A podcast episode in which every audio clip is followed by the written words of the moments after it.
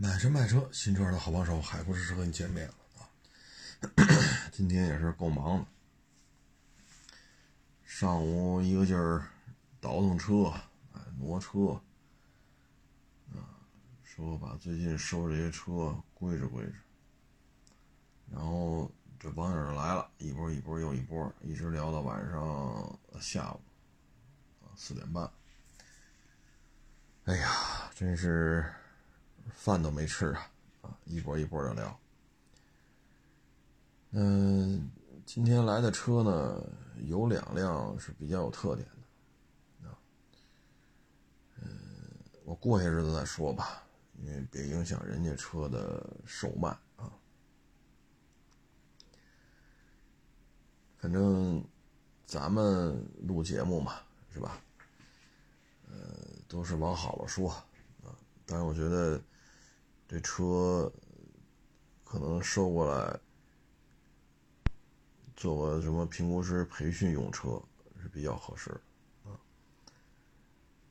正好今天有网友找我聊天来嘛，就在边上看啊，这辆什么问题，那辆什么问题啊，也一起在这看。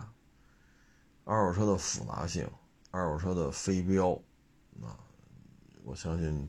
今天来这网友应该有所体会吧？啊，这里边是有 怎么说呢？完全是看眼力。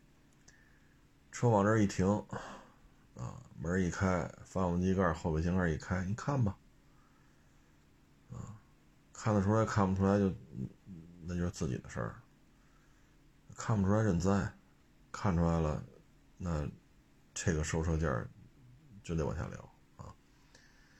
所以二手车呢，需要是一个传承，需要长时间的积累，啊，这个得有耐心，啊，车的高低贵贱放一边，啊，还是那句话，每辆二手车都是我的老师啊。那今天呢，好几个网友给我发了视频，啊，就是一个女的，一位女士，我看个儿还挺高啊，打把伞。旁边那好像是他女儿啊，还是反正个儿，两人身高差距比较大。走的时候呢，看见马路边啊有一个白色的狗，这狗呢应该说比金毛什么的稍微小一点，具体什么狗没看出来啊。他呢就飞过去摸去，我们俗话说嘛，撸猫撸狗啊，去健身房是撸铁，他就摸那狗，然后呢。这狗也没什么反应，还挺亲，就是感觉挺亲切的吧。这女的又蹲下去了，蹲下去呢看不太清楚啊，因为是公共监控嘛，公共视频。这我突然咬了那女的脸。嗯，我手里有这个女士受伤之后的照片，但是我没发啊。她这个过程的视频我发微博上，但是送到医院之后，这脸清洗干净之，因为满脸都是血嘛。血了呼啦的，他的我想想，应该是左眼皮，左眼皮应该是撕裂，嘴唇应该是给豁开了，啊，然后腮帮子上有三到五个齿痕，那应该是贯穿伤。我我现在通过照片，我不能确认腮帮子是不是给咬透了。但是这位女士毁容是必须的了，啊，因为眼皮撕裂，嘴角撕裂，啊，腮帮子再来再来几个齿痕，啊，是不是贯穿伤放一边吧？反正这毁容是是确认了啊。你说做多少美容手术能把这些伤疤去掉？这个我可回答不了。行不行？行还是不行？行的话花多少钱？不行的话，这狗主人赔人多少钱？这个我都判断不了啊。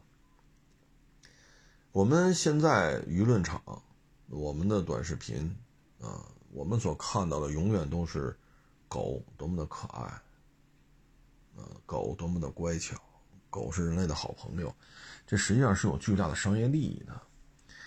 你看那加布啊，藏獒加布，我。之前看的时候我也挺高兴的，因为原来我也养藏獒，我看藏獒那些神情什么，我觉得特别的熟悉。但是现在就变了味儿了。你冷静下来，你去想，第一，这个藏獒是谁都能上手摸的吗？第二，他的视频当中有大量的拿绳牵着这藏獒，在一看就是都市繁华的这种街头。以北京为例，你拴上绳儿你能牵一头藏獒上街吗？能吗？只要有人打电话，警察准找家去。这藏獒怎么回事？不能养啊！这狗必须处理掉，不能在这养。只要有人打电话报警，那警察马上上家找你了。啊，反正北京，你说城六区啊，或者是城八区，城六区你提了一藏獒，这是事儿。你包括像我们那儿北六都快到北六环了，我们那儿不是城六区，我们那儿昌平区。你说谁家里弄一藏獒，你拴着走？这事儿只要让人看见，有人点了，那警察马上上家去。像我们那儿属于，呃，北七家镇，啊，北七家嘛。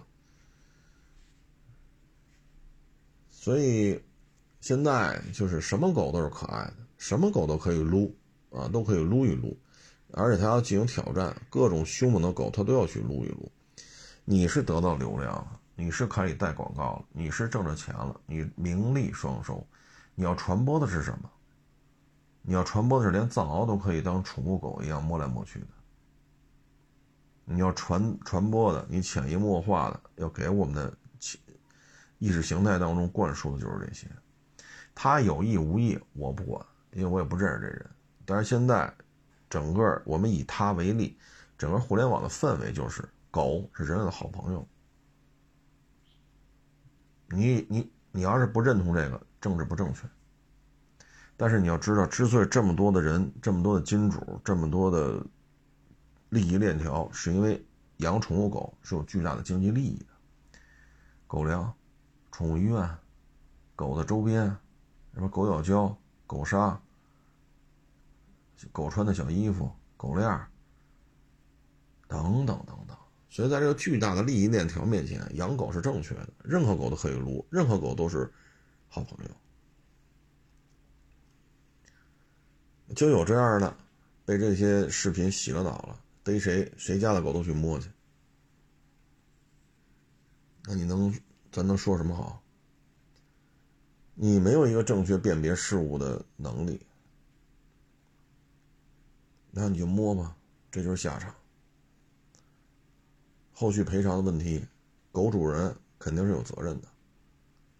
那狗身上好像是拴着绳的，啊，因为肩膀上好像是有那拴那绳，看着像啊。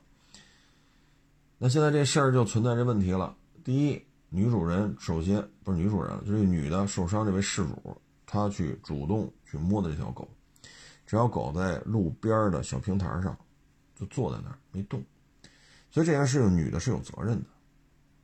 但是她有责任，这件事情狗也有责任，因为毕竟是这狗。把人咬了，那狗主人，唉，掏钱，这是免不了了，啊，但是他不会承担全部责任，他会承担一部分责任，这一部分责任就体现为，主要原因就是因为那狗在边上靠着马路边一小平台上，狗身身上好像是顺着绳然后是女的招的这个狗。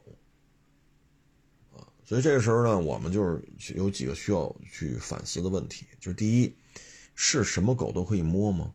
我个人建议，什么狗都不要摸，不论是小京巴、小泰迪，啊，还是拉布拉多、金毛，什么狗都不要摸，这是铁律。包括猫，尤其是现在这种小视频泛滥。视频平台会根据你的观赏习惯进行后台推送，它进行大数据计算。你只要看了一个撸猫的、撸狗的小视频，后续推的全是这些。尤其是现在这些啊，辨别事社会险恶事物、各种事物的这种风险的能力偏弱的人，看完之后，就像视频当中这位女士，就非得去摸去。所以我希望咱们听众朋友。家里的孩子家里的女士一定要讲清楚这个道理啊，一定要讲清楚这个道理。至于说藏獒家布还在传播这些东西，那不是我所所能管的。我只是希望各位明白这个道理：任何狗、任何猫，不要上去就摸，没有必要给自己找这个麻烦。还一个呢，就是我们的爱心人士呢，你们这么热爱这些狗，你们这么有爱心，说狗咬人了，人把狗打死了，你们敢纠结成百、几十上百的人去警察家里闹去，因为警察。打死了一条当街咬伤好几个人的一条狗，警察在紧急情况下把这狗给打死了，然后你们就纠结几十上百人跑上警察家里闹去，你们的爱心呢？到现在为止没有看到一个所谓的爱狗人士站出来说：“我替这条狗向这位女士道歉，我替这条狗表示道歉。”这事我很遗憾。没有一个所谓的爱狗人士站出来说这话，都他妈躲一边去了，都他妈的装看不见。所以你们的爱心是单向的，你们只爱你自己。你只是希望抒发一下内心的这种泛滥的爱心的时候，你会站出来说两句，抒发完了心里痛快了，就回家了。所以通过这件事情呢，各位就是。希望有这么一个清晰的认识吧。就这些事情呢，还是有一个自我的判断啊。特别是家里有女士、有小孩的，不要让他养成是是个猫就去摸，是个狗就去摸，这是有巨大风险的。啊，尤其是现在十几岁的孩子，对吧？iPad、手机这都能接触到，他只要一浏览这些小猫小狗的。他只要看完一个完整的小视频，后边推送的全是这个，所以他不太成熟的心智就会认为所有的猫、所有的狗都能摸。这里边我觉得起到了极其，当然表面你看不出有什么副作用，背后会带来很多被狗咬伤的案例的，就是这个加布的这个视频啊。所以我再次提醒各位。不论是泰迪、小京巴啊、吉娃娃，还是拉布拉多、金毛、哈士奇啊，包括大藏獒啊，没有什么狗啊、猫啊什么上来就摸。现在这家布传达的就是什么狗我都要摸，这就是他传导传导的思想。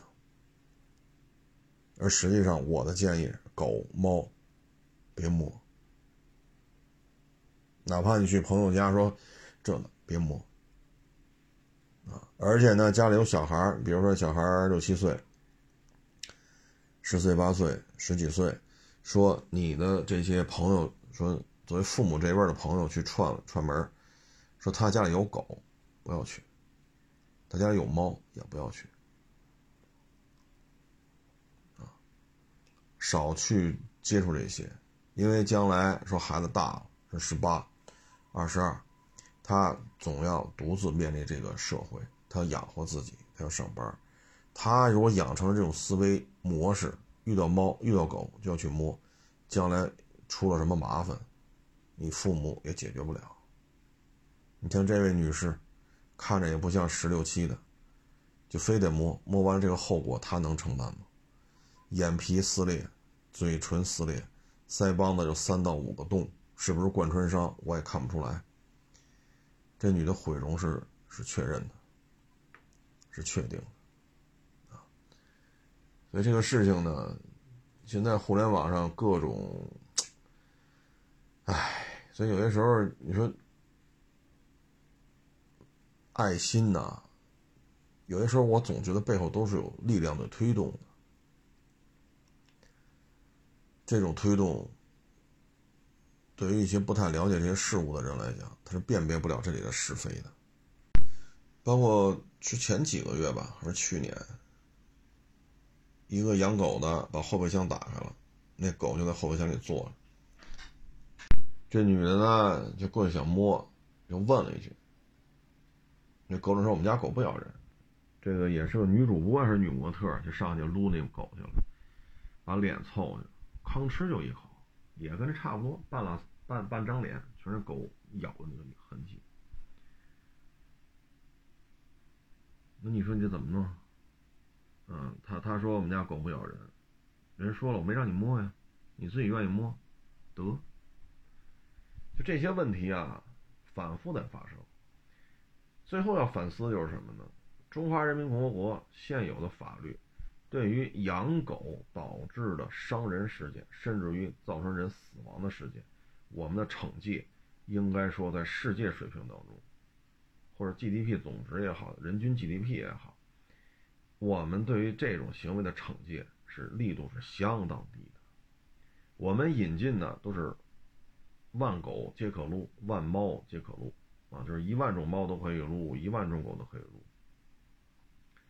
我们引进的都是这些，包括各种所谓的政治正确，说白了就是大老美啊，六七十年代玩剩下那一套，啊，动保啊、女权呀、性别对立呀、同性恋呀，啊，这都是六七十年代玩剩下的。有现成的教材，有成熟的培训体系，啊，它可以迅速的引导这种族群对立，因为性别，因为同性恋，因为狗，因为猫，因为爱护动物等等等等。那我们现在对于养狗的惩戒没有引进呢？没有引进。你像我之前分享过啊，说这狗，你在美国，你这个狗不拴链子，跑上跑，跑马路上跑去了，那罚款就很昂贵了。包括之前一个中国的一个，他移民了，叫华裔，他那一大农场啊，挺大一片地，雇的都是老莫。啊，给他收拾这个地，种了好多庄稼吧，啊，体力活结果呢，旁边农场的就是邻居嘛，那狗跑过来了，跑过来之后呢，也没注意啊，因为那好家伙，这都是几百亩地啊，你们家几百亩地，我们家几百亩地，谁也没注意，就把老莫给咬了。这一咬，好家伙，几十万刀了，几十万刀了，这个赔偿金是相当高的。说你的像这种情况啊，说这狗在马路边儿有绳，但没有人看着。这要在美国这种情况之下，狗拴绳了，但没有人管，相当于是狗就自由行走，只不过他当时是坐在那儿。公共场合、公共街道上去，就这种行为发生咬伤了，这狗主人啊，如果这个事情发生在美国，几十万 dollar 起步，几十万 dollar 起步。你像德国说狗把一个移民给咬了，他拿不下卡那个德国的这个身份了，那太好了，狗一咬五到六年，你在德国的吃住最低标准啊，包括租房子、治疗费用，都要由狗主人来承担，因为狂犬病打完疫苗之后，就是狂犬病潜伏期很长嘛，打完疫苗也不敢百分之百保证没事儿，这潜伏期之内你要留在德国。由狗主人负担你的最低生活标准，租房、吃喝，多少还得给点零花钱。正好这个周期过了之后，你是有收入的，你的收入来自于狗主人，你大概率就可以申请下来德国的身份。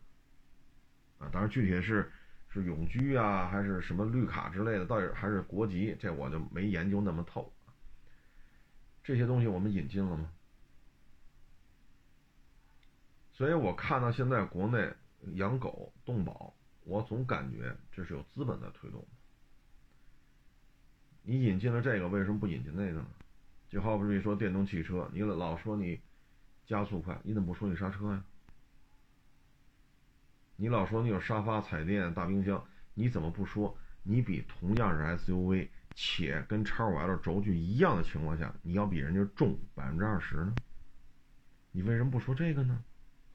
你为什么不说？你不光比人重百分之二十，你的轮胎还要比人家窄，比人家窄你不说，你还忽略了特别有意的、无意的去忽略了一个问题，就是说，咱比人家重百分之二十，咱比人家轮胎窄，咱刹车盘、刹车片还要降两级，全都忽视，不提，装看不见。这是拿了钱了，主机厂给了钱了，所以不能说。那这动保这样做没有资本的推动吗？我们养狗造成的伤害，对于苦主来讲，他得到的赔偿，他得到法律的保护，可以说在相同人均 GDP 的国家里边，我们是垫底的。这方面做的，我个人认为是极差，非常的差。我们对于这些狗，这种伤人当中这些苦主，我们法律保护力度是相当薄弱的。类似的事情就包括我的产权车位或者我的长租车位被他人占领了，我的权益谁来保护？这个法律也是接近于空白。这个问题我们都呼吁了一年都不止了，我们的立法委员会就这些方面没有什么实质性的举措。所以你会发现，在养狗这个问题上，资本可以兴风作浪，藏獒加布。你看他整个这个状态，去撸藏獒，撸什么这个大型犬、凶猛的犬，这个潜移默化的，那我们就想问了：小孩看完了，是不是也会有样学样啊？再有，你那藏獒拴着绳，能在都市街头旁边的商超啊，有写字楼、有百货商店、有饭馆啊，有那个绿化带，这一看这就是城市啊。哪个城市允许你带着一条藏獒？上这种繁华地带溜达来哪个城市允许啊？你拍这些片子，你没有接广告吗？你接了广告，如果有一天这藏獒伤了人，怎么算呢？宣传动保赚的盆满钵满，万一狗伤了人呢？苦主能得到多少？我现在知道的案由比较高的啊，就案值比较高的，就是好像是浙江吧，藏獒不拴着，人一个大姐呢要骑电动自行车上班去，出村这是必经之路，就喊说：“你把你那狗拴上点，我们家狗不咬人，不用拴。”沟通无效，大姐再不走，上班迟到了，而且是出村必经之路，只能骑着电动自行车从这路边骑过去，藏獒冲过来了，确实没咬着，确实没扑着。这一下，这大姐吓坏了，咣叽就摔那儿。这一摔那儿，高位截瘫。足够的人证物证都可以证明，这只藏獒和这大姐，包括大姐骑的电动自行车，没有接触。人证物证都可以证明，但是判赔是多少？狗主人赔偿这个高位截瘫的这位大姐一百出头。狗主人不服，提起上诉。法院驳回他的上诉，维持原判，要求在指定的时间内、规定的时间内，把一百出头的赔偿金，啊，要交到法院来。可以说，我们对于养狗的这种约束、这种法律是极其薄弱的，包括停车位。我一直在就很就，但我不能在这说啊，就是说。我只能提这个问题，我不能去回答这个问题。就是我来提这个问题，每一个自然年度，我们以北京为例，打幺幺零的有多少幺幺零报警是因为狗咬人、狗扰民所导致的？有多少起打幺幺零报警是因为停车位，我的产权车位、我的长租车位被他人阻挡？或者说我停在公共停车场里，大家谁来都能停，前面被人横着停了车了，三台车、四台车出不去。这些案由的数量是多少？既然基层派出所、基层的交通队累的都恨不得这二十四小时睡不上觉，二十四小时睡不上觉，而且警察寿命是很短。很多民警到了四十多岁，可能突然就，人就，因为什么积劳成疾？你说十八岁大小伙子一宿不睡没事儿，那你大小伙子这，你不能永远十八呀。再有了，你大小伙子你这么厉害，四天一个班，每上四天来二十四小时，每上四天来二十四小时，你试试。什么大小伙子也扛不住啊！当然了，我们现在十八当不了警察，都得二十二大学毕业。好，二十二也是大小伙子，你从二十二干到四十，你试试。每四天来一个二十四小时连班，每隔四天二十四小时不睡觉，你试试。你从二十二干到四十，你看你的血压，你的心心脏有没有问题？那既然这个事情摆在这个面子上，基层的交通队、基层的派出所，累的都已经这么高的患病啊，高血压呀、冠心病啊、糖尿病啊、心脏病，身体熬成这个样子，而这其中，当然我只能提问啊，我不能回答这个问题，有多少？是狗扰民、狗咬人，又有多少出警是停车位被占，或者停车位里的车出不来被堵？那这个问题就摆在这儿了，那为什么立法委员会不做呢？是觉得这个玩意儿，是觉得基层民警还不够辛苦吗？还是觉得就这么恶化下去，有利于团结？而我们的这些有身份的人提的都什么草案呢？酒驾不入刑，这都他妈什么提案呢？或者说酒驾可以入刑，也可以不入刑，要酌情，怎么酌情？不就是你给你们这些法律工作者提供可操纵的空间吗？我这么说有什么问题吗？说一吹过八十，一验血过八十，必须得进去，以月为单位，你有什么可操作的空间吗？那好，现在可入行可不入行，那入不入行，您就空间就来了，空间来了，您的案源就多了，案源多了，呵呵，不收费吗？所以有些事情一深深层次的去剖析，你会觉得很尖锐，这里边这个问题是很尖锐，很遗憾。啊，很遗憾，跟这些有身份的人，咱啥也不是。我就是狗屁不如。啊，我连泡屎都不如，草民一个。只不过这些问题摆在这儿了，你看我哪句话说错了？天天灌输这些都是好朋友，撸猫撸狗，撸狗撸猫。尤其是那个家布，什么凶猛的狗都要去撸，你传达出来的是什么呢？那小孩儿啊，小男生、小女生、小孩或者十几岁、二十几岁，包括今天被狗咬，这这可不像十几岁的，这种后果谁来承担？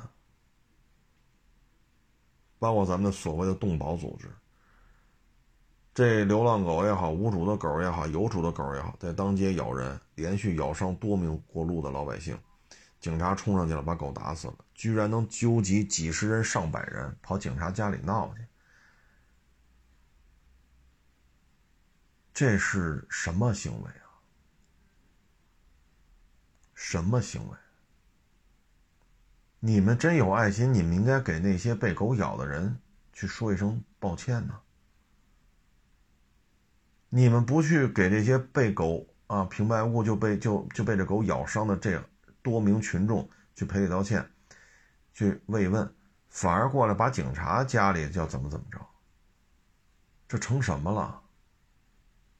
那以后这狗当街咬这么多人，给你们打电话呀，你们这些动保组织来解决呀。面对这些犯了狂犬病的狗，你们敢上吗？警察不怕被狂犬病的狗咬，冲上去把狗打死了，警察还有错是吗？你们要怎么着啊？是要逼的这警察怎么怎？你们要怎？你们想怎么着这警察？我我就很好奇这事儿。这警察哪儿做错了呀？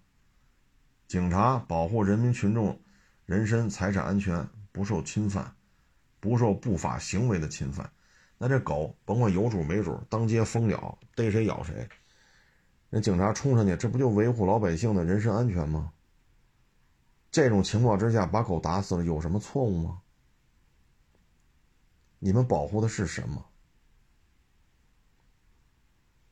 所以这些东西得到有什么有效的遏制了吗？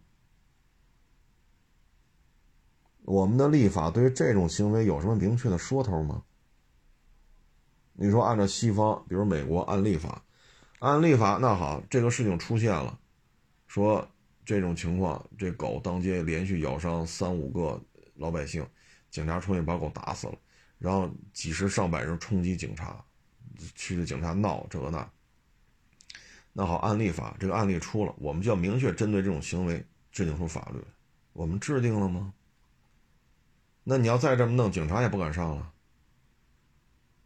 不是怕那狗，而是成百几几十人的去家里闹去，谁受得了？你把我这什么狗都提了街上去，这个什么狗都去撸，撸来撸去，你传达的是什么呀？藏獒能摸吗？藏獒能在都市街头溜来溜去吗？嗨，不说那么多了，说也得罪人，啊，说也得罪人。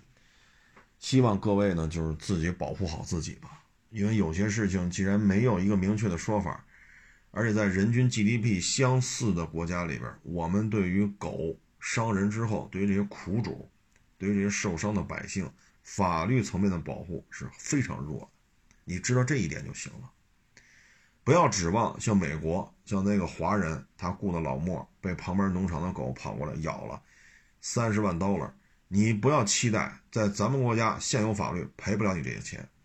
那老那个那大姐都高位截瘫了，才一百不到一百一十万，人家把腿咬了，腿肚子咬了，三十万刀了。这个事情，虽然说我一直美国这么操蛋那么操蛋，但就这件事情，美国对于狗咬伤人、遛狗不拴绳、狗跑到街上乱跑，对于狗主人的严惩、高额的罚款，我非常的赞成。这一点，美国、德国、日本做的都比我们好，好的不是一点半点。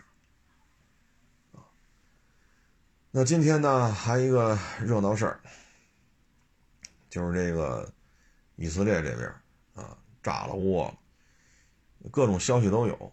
我看了一下，大致说法呢，就是五千枚火箭弹啊，以色列这个反火箭弹系统呢，说是已经应付不过来了，因为五千发火箭弹齐射的话呢，超出了说是叫什么铁。铁穹系统是叫什么来？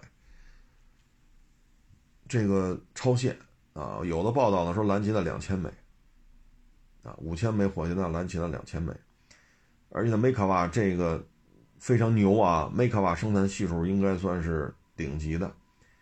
现在梅卡瓦被干掉一辆，这可是过去所没有看到。还有消息呢说一个将军被抓走了，就是以色列的。嗯，除了这些呢，还有有的说呢是三十名，有的说是五十名，啊，以色列的军警也被抓走了，被抓到巴勒巴勒斯坦，不是巴基斯坦，是巴勒斯坦那边。啊，这次呢，我觉得挺突然的，而且规模比较大。之前呢，我们一直认为摩萨德应该说是世界上顶级的情报系统。他的过去啊，在这种若干次实战当中，摩萨德的情报应该都是得到了公认的。但是这一次呢，感觉摩萨德没有感知到会有这么大规模的一次进攻，而且呢，这也是第一次出现成规模的，呃，巴勒斯坦这边的武装人员进入了以色列的这个现实际的控制区啊，进行这种巷战。啊，包括去摧毁他们的进攻，他们的一些据点啊、哨所、兵营啊，呃，这个确实很少见。我看到了一些视频，至少有两个女兵被抓走，一个坐在后排座上不动，我不知道是死是活；另外一个在后排座里，呃，后备箱里蹬下来，那是自己走着呢。那个女兵肯定是活着的。但这两个女兵是不是都活着，还是一死一一一活？这我不确认啊。然后呢，还缴获了很多以色列的军车，包括悍马啊，还有 M 幺幺三，这在过去都是很少见的。这次呢，就有这么几个特点吧。第一，情报系统做得很好，以色列摩萨德显然是没有防备。首先呢，五千枚火箭弹，咱甭管是真是假吧，反正上千枚总有了。上千枚火箭弹呢，大家可以看看 CCTV 七，你看那里边幺二二火箭炮的火箭弹，咱们的战士扛着有多费劲。幺二二在咱们国家火箭弹里已经属于，呃，入门级的了。你看那扛起来多费劲。就以幺二为例，如果扛一千枚，得多大动静？所以你侦察卫星也好，你的以色列的间谍网也好，没有发现，然后还事实上齐射，有说两千枚，有说五千枚，有说三千枚，然后五千枚的说铁穹还是什么来着？还叫铁，还是什么？还是叫弓箭手啊？说拦五千枚拦截了两千枚，这个情报系统是出现了盲区。再一个，这么多武装人员。突冲冲破这个铁丝网边境线，开始进攻他的一些哨所据点，啊，这个人员的问题，啊，看来这扣分比较严。第三呢，显然是没有准备。现在呢，说抓了一个将军，啊，我也看了很多，我现在也不确认是真是假，反正是抓了几十个以色列军警，这是肯定的。大量的以色列老百姓也至少上百人也被抓过去了，所以呢，行动力，而且这次出现了空地一体啊，空地一体呢两层含义，就刚才说的是一千枚、两千枚还是五千枚火箭弹。第二，无人机那辆梅卡瓦应该是就被无人机扔的炸弹所摧毁的，这个很明显就是从俄乌战争这边学来的。梅卡瓦的正面装甲是相当厉害的，梅卡瓦的生存系数相当的高，这是若干次中东战争得到实践的，包括路边炸弹、RPG 啊等等等等，这是经过实战，真是不是一次两次了，这几十年的实战锤炼出来的。从攻顶啊，无人机进行攻顶，我还看到了，就是对于以色列这些哨所进行空中的攻顶。也是对他的岗楼扔炸弹，啊，显然以色列对无人机的这种打击是没有任何准备，当然，将军被抓到那边的话，如果这事儿是真的，就说明他摩萨德在这次可以说，嗯，没有起到什么作用。当然了，现在这种结局呢，有这么几个看点：第一，这是不是做一局，就像当年的。珍珠港啊，是不是做了个局？当然，以以色列这边哈一死这么多人，代价太大。因为什么呢？它周边的阿拉伯国家人口不是几百万，要以亿为单位，而以色列只有几百万人。你一下做局，这这这苦肉计的话，成本是不是有点高啊？再有哈，如果是苦肉计，那下一步就要进行大规模反攻。大规模反攻的话，现在沙特和伊朗和解了，在北京握的手，签的和解协议。你这么玩而且包括叙利亚回归阿拉伯世界，现在阿拉伯内部它是和解的状态。你这么一干，你要大规模反攻，那我就想问了，这不是？再打一仗，打一仗的前提是什么？就是大老美能给你多少支持。而现在大老美大量的武器弹药已经打了应该五百天了吧？俄乌战争，包括北约，包括大老美，弹药库都快掏空了。那西班牙他们就给了霍克，好家伙，这都文物，我说文物可能有点夸张吧，古董级别的防空导弹了。那你在这种情况之下，以色列还能得到多少支持呢？这边还得窜到菲律宾当第二个乌克兰，还得窜到思密达闹，还得窜到蔡省长闹，那边还得大量的实际的真金白银往里投，去支持乌克兰去打，不许和平。这边还要以色列这么弄，就大老美这点家底儿扛得住吗？所以我觉得这样苦肉计的话，那看来大老美是吧？他应该不是一年只能造一艘阿列伯克啊，否则的话，大量的陆军武器那边给乌克兰，这边给以色列。这现在的兵工体系的产能是受限的呀，啊，所以如果是苦肉计，那接下来就要反攻。反攻现在大老美肯定是跟不上了，因为乌克兰太他妈烧钱了，你像美军自己的海马斯产能都是有限的，但是在海马斯在俄在俄乌战争一辆一辆被敲掉，一辆一辆被敲掉，包括 M 七七七。一辆一辆被敲掉，啊，那 M 七七七也好，海马斯也好，你现在美军的军火供应体系，你现在这边再再去供应以色列，这不是作呢吗？而且一直他就很担心沙特啊、伊朗跟他，就是他们抱起团来跟美国人对着干。那你现在在挑着以色列这么干，那美国没法介入啊。你真介入了，那你跟沙特、跟伊朗的关系是不是？就闹掰了呀，彻底闹掰了呀。所以这个时候要这么反攻，如果是苦肉计做一局，大老美能彻底的把伊朗和沙特踹开吗？他不想，他也不敢，他也不能。所以这要是做局的话，那就不知道大老美这这玩意儿他得多有钱呢。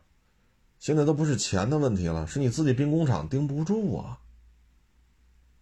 所以咱就看啊，如果是做局的话，以色列大反攻，阿拉伯世界这么团结，历史上少有的大和解，那这事儿怎么弄？还有一个，之前出了档什么什么什么大的事儿呢？叙利亚总统刚回去，叙利亚的军校就被袭击了，死了不到一百人，都是有一些战功显赫、作战经验丰富的。教官也死在这里边，伤了两三百人。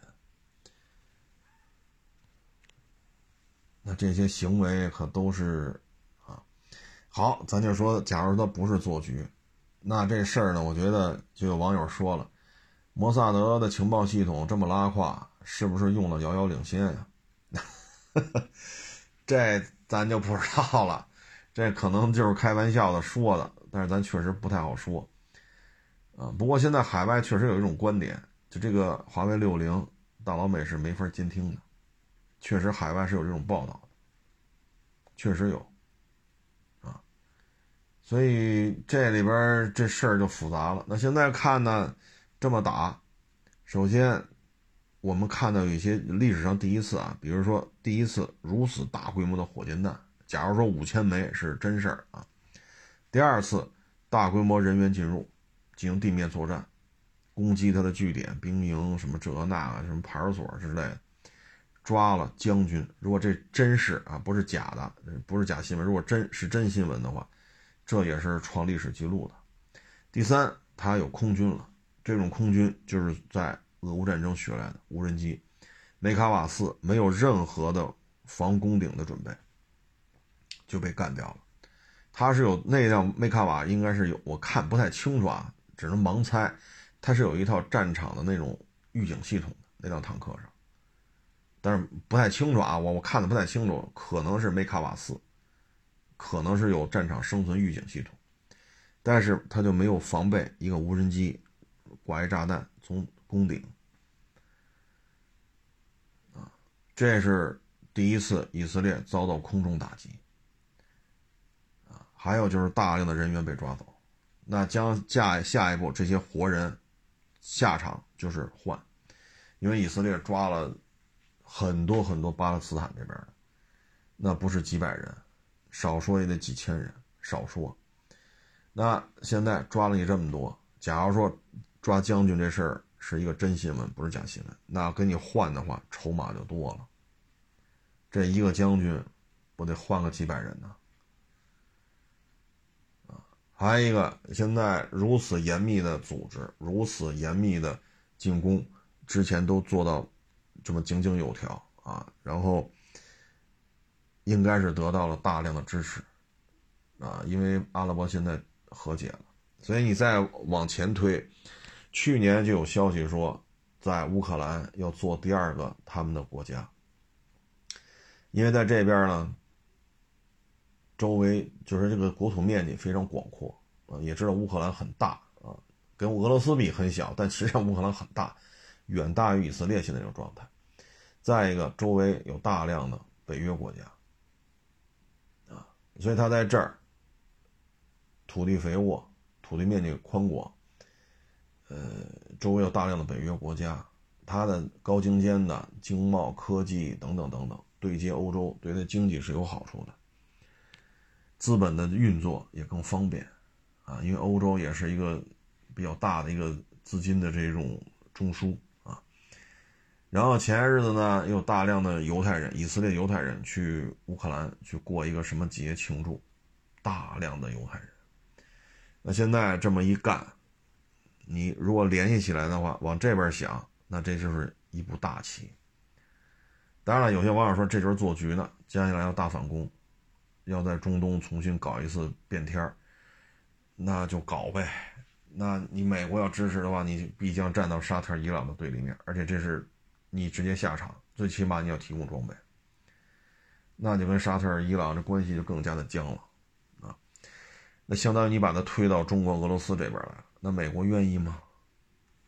现在事实上，中国、俄罗斯背靠背了，美国就做压花了，这是一个他们比较头疼的事情，因为西方给俄罗斯的制裁。这物资那物资，几乎某东方大国都可以提供啊！各位听啊，明白了，那就是印度，没错啊，正是在下。所以这个就有意思了，真是百年未有之大变局啊！其实几个月之前咱们去进行和解的谈判，就应该有这个战略预判。阿拉伯这世界和解了，对于美国距离越来越。不是那么亲密无间了，啊，尤其是沙特小国往上，那中国来调停，你就应该能看明白这后边。首先，阿拉伯世界一团结，他们的力量会翻倍；再一个，他们跟中国的关系越来越近，大量的中式装备在阿拉伯这国家内进行装备、服役、使用、实战。俄罗斯跟他们关系也不错。而以色列跟美国关系好，其实几个月之前咱们去跟他谈，就给了他一个非常好的机遇。可是呢，内部也是派别林立，啊，就他们内部这么几百万人也派别林立，玩命生孩子那一波是坚决不同意的，而这些天天打仗的他是明白这个事儿，但是最终就没办法，没办法和解，其实给了一次机会。那次和解不抓，没有抓住这个机会。那今天这种，当然这打成什么样咱也不知道啊。真的是一个连锁反应啊，还真的是往那边想，就是做个局啊。这咱走一步说一步，咱没法下结论。就是给你机会了，没抓住。最起码今天看是这样，啊。所以这错综复杂，唉。你说这整天，这个世界变化多快！至于说咱们跟以色列恩恩怨怨，咱就不在这说了啊。咱们主要就是看这这往左边说，就是一连串的反应。从去年就说要去那边建国，包括之前大量的以色列人去那儿过节，包括这一次，这是一个种说法。另外一个说法就是做局，但是做局的话，美国这时候出家伙。出家伙帮的话，那不就是跟沙特、伊朗进一步决裂吗？哎，咱也不说那么多了啊，这就是突发事件，就跟各位扯扯闲篇儿啊，扯扯闲篇儿。嗯，咱们拍这个每日一车呀，其实很多时候都是留面子的，因为什么呢？人大老远来找你卖车来，你把人车说的一无是处。那肯定不合适，啊，觉得有些车都是往好了说。那有些车呢，你比如那个别克 GL 八，人要万把块钱，我说只能出几千。那个为什么说这么透呢？因为那不是当天的片子，那是过了几个礼拜了，人家车处理完了我才拍的，所以给给人家足够的时间去运作这件事情，咱不影响人家卖高价。过了得有两三个礼拜，是三四个礼拜，那台别克 GL 八我才说的，我说你报废也是个选择，就是出边出的慢，对吧？说了半天，我说卖给人家外地同行，人一来一回多少费用？啊，过户费怎么算？就那个片子，蓝色的二点五 V 六两气门挺杆机那个，咱都是真是说的这么透了，是人家车处理完了，咱才这么说的。但是我发现这个社会很多人不理解，包括车主人都不理解。你像有一台 GLC 绿色的，我故意把年份说错了，因为什么呢？反正车况。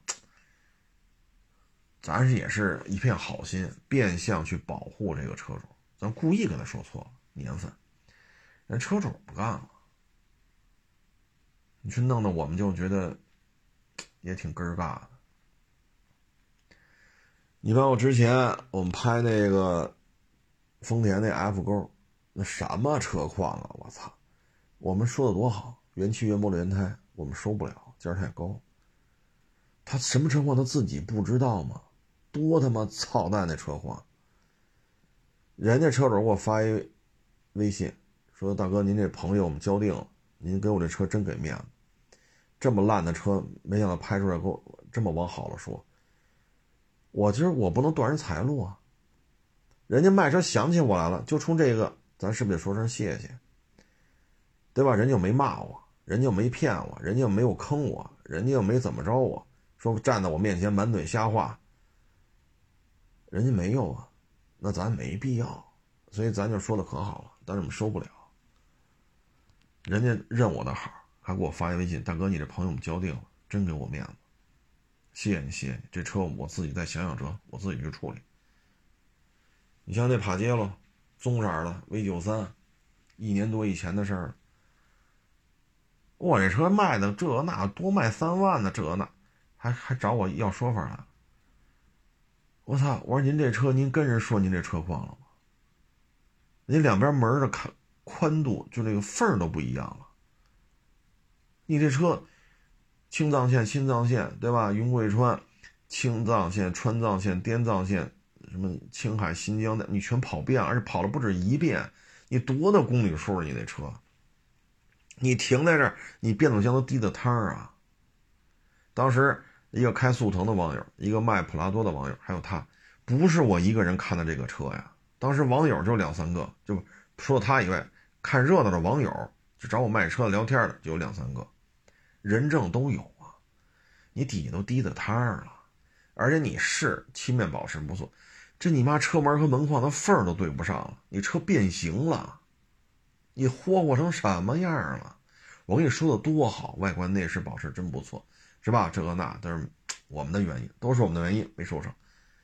啊，你自己卖人家说多卖三万，我就冒昧的问一句了，你跟人说这些事儿了吗？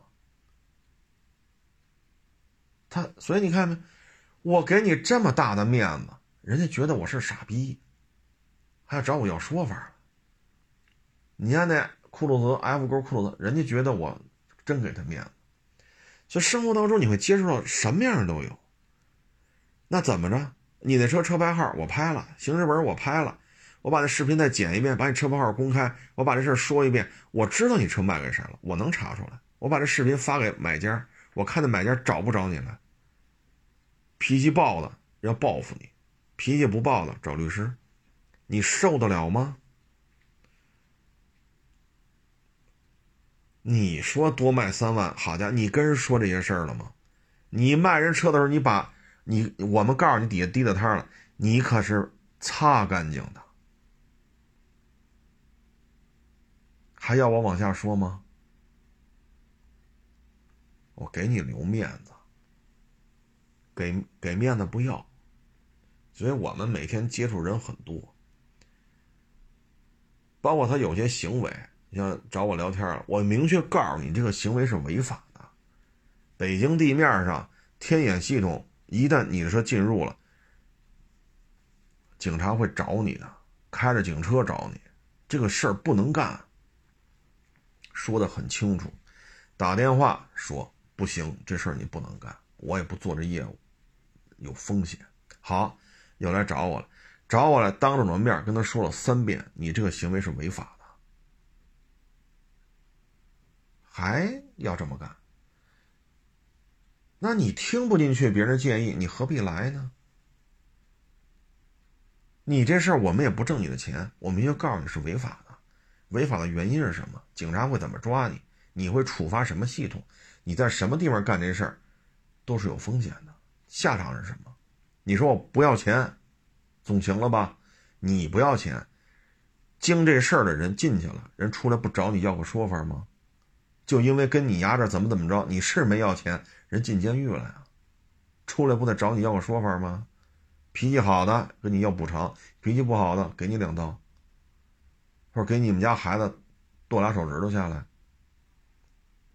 你说电话里跟你说的很清楚，当了面也跟你说的很清楚。还念念不忘，你说这玩意儿，你说怎么沟通啊？怎么沟通？那当然什么行为我就不在这说了啊，咱给人留面子，咱不别说那么细。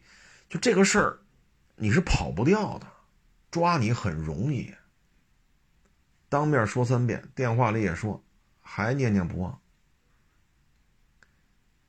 所以有些人他对于事物的判断，他只限于自己，他不会去听别人的，他只需要得到一个认同。你认同了就 OK 了。那我他妈能认同吗？我认同了，你干吧。啊，你被抓了，那警察问谁给你出的招啊？我。你说这怎么聊着呢？所以你就我们做二手车，每天接触人很多。你像今天就是从上午聊到下午，中午都没吃上饭，一波一波又一波，一波一波又一波。我们有时候接触人，我们也真是，哎，我本将心向明月，奈何，所以我们也挺无奈的啊。我们真是挺客气的跟你说这个问题。我也不知道为什么，你既然听不进去，你何必来呢？这个岁数了，在违法的边缘上进行试探，你这不是作吗？啊，你跟美国不一样，美国是前两天是美国一网友给我发的，是纽约州是哪儿来着？我没记住啊，是纽约州是哪儿来着？说啊，这个非法移民。啊，有零元购，有非法拘禁，不抓，抓完之后，即使抓了，零保释金，立即释放。然后就说美国治安确实他也挺头疼。我说为什么要立即释放，还零保释金？他说：“嗨，这些人呐，嗨，你咱也不说肤色了啊，咱省得种族歧视。这人就没钱，你抓他，美国的监狱是私营的。”他是要钱的，关一个犯人，政府得给他多少钱？那现在政府也没钱，咱也知道，现在美国政府也是在停摆不停摆，政府破产不破产这边缘晃的。你把这些，是吧？零元购、这个非法拘禁什么的，泼这些人放到监狱去，政府还要掏钱给监狱。美国监狱是承包的，不能说承包，是独立运营的私人买卖。私人的买卖，过去承包商是跟法院是吧？你拼了命往这送人，我拼了命的挣钱，大家都是一条线上。但是现在政府没钱了，我索性不走法院，直接释放。我忘了是不是纽约州了，这我确实没记住啊。那这事儿你说对吧？再加上吸大麻合法，枪支泛滥，哼。但你别说这么乱，人家对于他妈养狗伤人这事儿管的是真严，所以就说嘛，那老莫一说自己考给一个华裔这个打工，当然他有合法身份，他有工卡，他有工卡，被狗咬了，人老莫倍儿高兴，我操，我被狗咬了，三十万 dollar 到手了，我给你丫打工一天才挣一百二十 dollar，我他妈被狗咬，我三十万 dollar 到手了。你看那老那老莫，我操，那他妈的，你看人那个兴奋，就这点我觉得美国是是挺好的，就这个对于狗伤人的后续处理啊，咱们这边对于这种犯罪那打压的力度是非常强的。啊，所以没有必要！我就特别不能理解，就是电话里说了，当面也说，当面说了三遍，还念念不忘。这个行为能挣多少钱呢？您挣一个亿，那您愿意试您试去。这这这这仨瓜俩枣的，你说，哎，哎，我也挺头疼啊。各位好自为之吧，行了，不多聊了啊，谢大师先过场啊，欢迎关注我新浪微博海阔试车手。